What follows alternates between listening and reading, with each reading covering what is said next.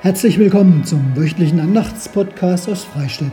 Mein Name ist Harald Kratzeisen und ich bin der evangelische Pfarrer hier in der Freistädter Georgskirche.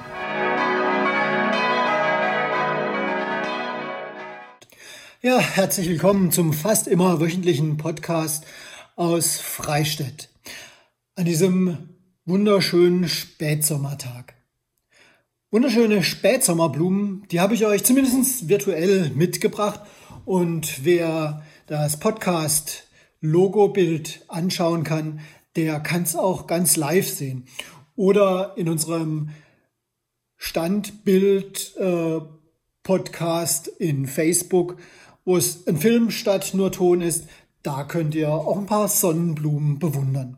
Das sind die Blumen, die ja für den Spätsommer stehen, wo der Sommer noch einmal so richtig zeigt, was er denn so drauf hat.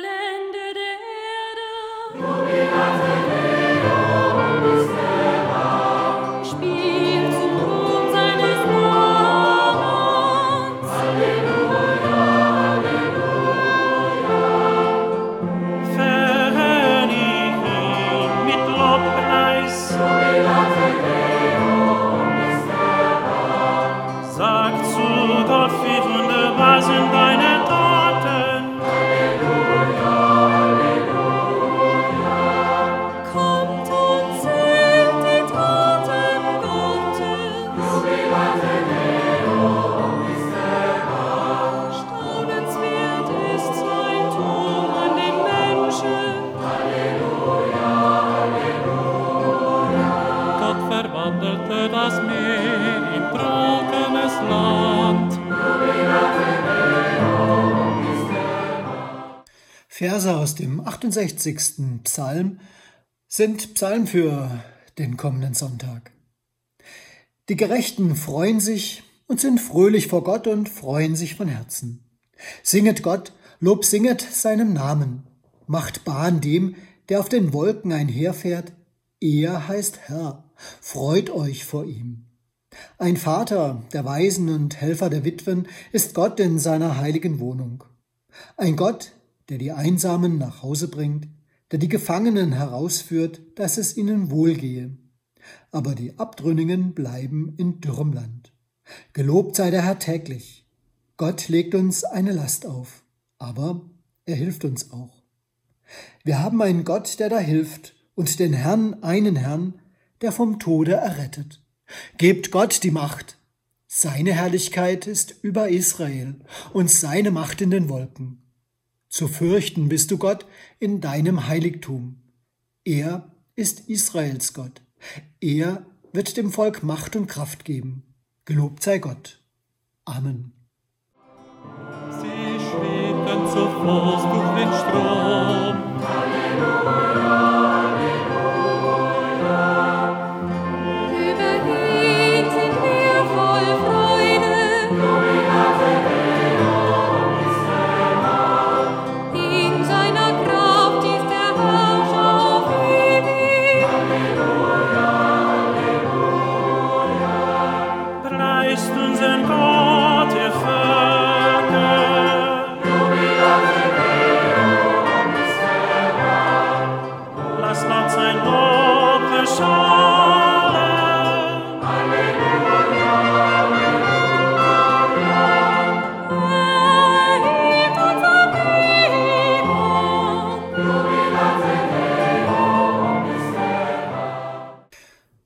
Richtig großer Strauß Sonnenblumen. Am liebsten würde ich sie euch rüberreichen. Bei meinen Laufrunden hier rund um Freistädt, da leuchten sie mir in der letzten Zeit immer wieder entgegen. Große, kleine, ganz unterschiedlich und oft riesengroße Felder. Sie sind Zeichen für unseren Spätsommer und ja, auch das Hinweiszeichen, bald wird Herbst. Es ist fast wie wenn die Welt nochmal so richtig tief einatmet, um zu zeigen, was sie hervorbringen kann, bevor dann die winterliche Ruhe kommt. Und dieses tiefe Durchatmen bringt gerade so im Übergang in den Herbst wunderschöne Blumen hervor. Nicht nur diese großen, starken, weithin leuchtenden Sonnenblumen. Es ist fast, als würde sich die Schöpfung noch einmal selber mit ihrer ganzen Kraft feiern und so ein wenig stolz auf sich selber sein. Die Sonne, die Licht und Wärme schenkt, zeigt sich in den Blumen. In den Blumen, die dann auch ihren Namen tragen, in den Sonnenblumen, wie ein Feiertag der Natur. Und wenn man sich an einen Maler erinnern mag, der Sonnenblumen gemalt hat, dann fällt einem einer ein, Vincent van Gogh.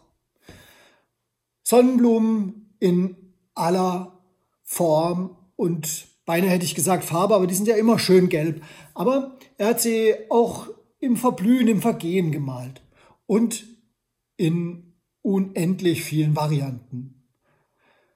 Vor ein paar Jahren, da hätte ich immer gedacht, Sonnenblume, ein Bild, ja, Van Gogh, aber dass es viele sind, das musste ich erst selber sehen, als ich durchs Museum gelaufen bin, wo gleich eine ganze Reihe von ihm hing. Und ich habe noch viel mehr über ihn erfahren. Und das möchte ich heute so ein bisschen auch erzählen. Was er gemalt hat, vor allem in seinen letzten Lebensjahren, hatte oft so richtig gewaltige farbliche Kraft. Ja, und eben nicht nur ein Sonnenblumenbild, sondern wirklich viele, und das hat mich erstaunt. Erstaunt, trotz seiner Lebensumstände so viel Pracht und Kraft und Leben zu malen. Ein Leben, das er eigentlich selten gekannt hat. Schauen wir mal in sein Leben hinein.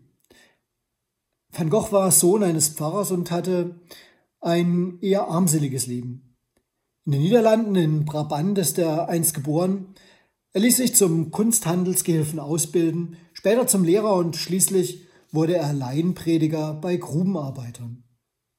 Vom Elend vieler Arbeiter in diesem Beruf, in dieser Zeit vor allem, da war er so erschüttert, dass er für sich beschloss, freiwillig in Armut zu leben, um den Ärmsten auf diese Art selber nahe zu sein. Dass er selber aus dieser Armut gar nicht herauskam, ist eigentlich das Tragische dabei. Und er beginnt zu malen und zeichnet die einfachen Dinge seiner Umgebung. Menschen, Gegenstände, Blumen, Landschaften. Sein vier Jahre jüngerer Bruder Theo, Kunsthändler von Beruf, unterstützt ihn mit Hingabe. Er ist wahrscheinlich der Einzige, der seine Begabung zu schätzen weiß. Oft schenkt er ihm Geld, kauft ihm Farben und Leinwand. Außer bei seinem Bruder findet er mit seinen Bildern eigentlich kaum Anerkennung. Es bewirkt, so denke ich mal, dass seine Seele immer betrübter wird. Aber gleichzeitig werden seine Bilder immer prächtiger in Farbe und Aussage. Sie werden zu Sinnbildern von der Schönheit der Schöpfung und auf der anderen Seite vielleicht auch der Härte des Lebens. Zwei Jahre vor seinem Tod zieht er dann nach Arles in Frankreich. Dort erleidet er einen ersten heftigen Nervenzusammenbruch. Und seine Mitbürger bestehen darauf, dass er in eine Heilanstalt geht. Gegen Ende seines Lebens sucht er immer sehr bei hellem Bewusstsein auch freiwillig Heilanstalten auf. Er erhofft sich einfach Linderung für seine gereizten Nerven. Als er aber dann hört, dass sein Bruder, der ihn so viele Jahre lang unterstützt hat und inzwischen Vater geworden ist, in finanziellen Schwierigkeiten steckt, fühlt sich Vincent in auswegloser Lage. Er will seinem geliebten Bruder keine Last sein und macht sich und seinem Leben mit einem Pistolenschuss ein Ende. In diesem Leben hat er nur ganz wenige Bilder verkauft. Und heute kostet eines seiner Bilder Millionen. Eine späte Anerkennung seines Könnens, von dem er leider nichts hatte. Was wir heute haben, sind seine wunderbaren Bilder, aber auch unzählige Briefe über die Kunst und das Leben, die er mit seinem Bruder gewechselt hat. In einem Brief gegen Ende seines Lebens schreibt er, die beste Art, Gott kennenzulernen, ist, viele Dinge zu lieben. Wenn man das mit seinem Leben vergleicht, dann kann man sagen, Mensch, ein freundlicher, ein einfacher, fast kindlicher Glaube und schön noch dazu. Und wir dürfen annehmen, dass er das genauso auch gedacht und geglaubt hat. Das, was ich liebe, zeigt mir die Macht und die Größe von Gott. In den einfachen Dingen, die ich male, da spiegelt sich Gottes Angesicht. Van Gogh liebt den Gott der Einfachheit. Die Liebe, die er für Gott fühlt, die liegt, glaube ich, in jedem Pinselstrich, mit dem er seine Sonnenblumen malt, die da prachtvoll in der Vase stehen, selbst wenn sie dann mal verblüht sind. Blumen dürften im Sinnbild der Macht und der Schönheit Gottes geworden sein. Und, wie er selber sagt, die beste Art, Gott kennenzulernen, viele Dinge zu lieben. Ich würde behaupten, viele Menschen, auch schon im Alten Testament, die haben so wie er gedacht und gefühlt. Viele Menschen wissen, das Leben kann schwierig und manchmal auch elendiglich sein. Und trotzdem gibt es viele, die rühmen Gott. Die Güte des Herrn ist's, dass wir nicht gar aus sind. Seine Barmherzigkeit hat noch kein Ende, sondern ist alle Morgen neu. Hören wir aus dem Alten Testament vom Propheten Jeremia. In einem Buch, das zu Recht Klagelieder heißt. Aufgeschrieben in einer düsteren Zeit. Israel und Jerusalem von den Babyloniern besetzt. Der heilige Tempel, der Ort, wo doch Gott auf Erden wohnt, wo alles von ihm ausstrahlt auf die Menschen, kaputt, zerstört, die Menschen zum Teil verschleppt in die Fremde. Und dort, dort sitzt auch Jeremia. Inzwischen da warten sie nicht mehr Stunde um Stunde, dass sich irgendetwas an ihrer Lage ändert, sondern sie müssen sich einrichten und tätig werden. Und sie beginnen Gott wieder zu rühmen in einfachen Dingen. Wir haben es vorhin auch im Psalm gehört. Da hört man es so richtig raus. Vielleicht eben auch in einer Sonnenblume. Und haben wieder Nähe zu Gott gefunden, den sie in ihrer Katastrophe verloren glaubten. Und sie fanden Gottes Nähe nicht mehr in der Größe des Tempels, der war hinüber, sondern in ihrem Alltag. Und das wurde ihnen, vereinfacht gesagt, zum Antrieb, zur Hoffnung auf eine bessere Zukunft, auf eine leuchtende Zukunft, auf eine Zukunft, die von Gott her kommt. Etwas, das dann die Düsternis überwindet, so wie die leuchtenden Sonnenblumen von Gochs das spüren lassen. Ja, die Größe Gottes, die zeigt sich eben nicht im Großen oder vielleicht nicht nur, sondern vielfach im Einfachen. Gott eben auch dafür zu danken, dafür sollten wir uns wirklich nicht zu schade sein. Danke Gott. Amen. Du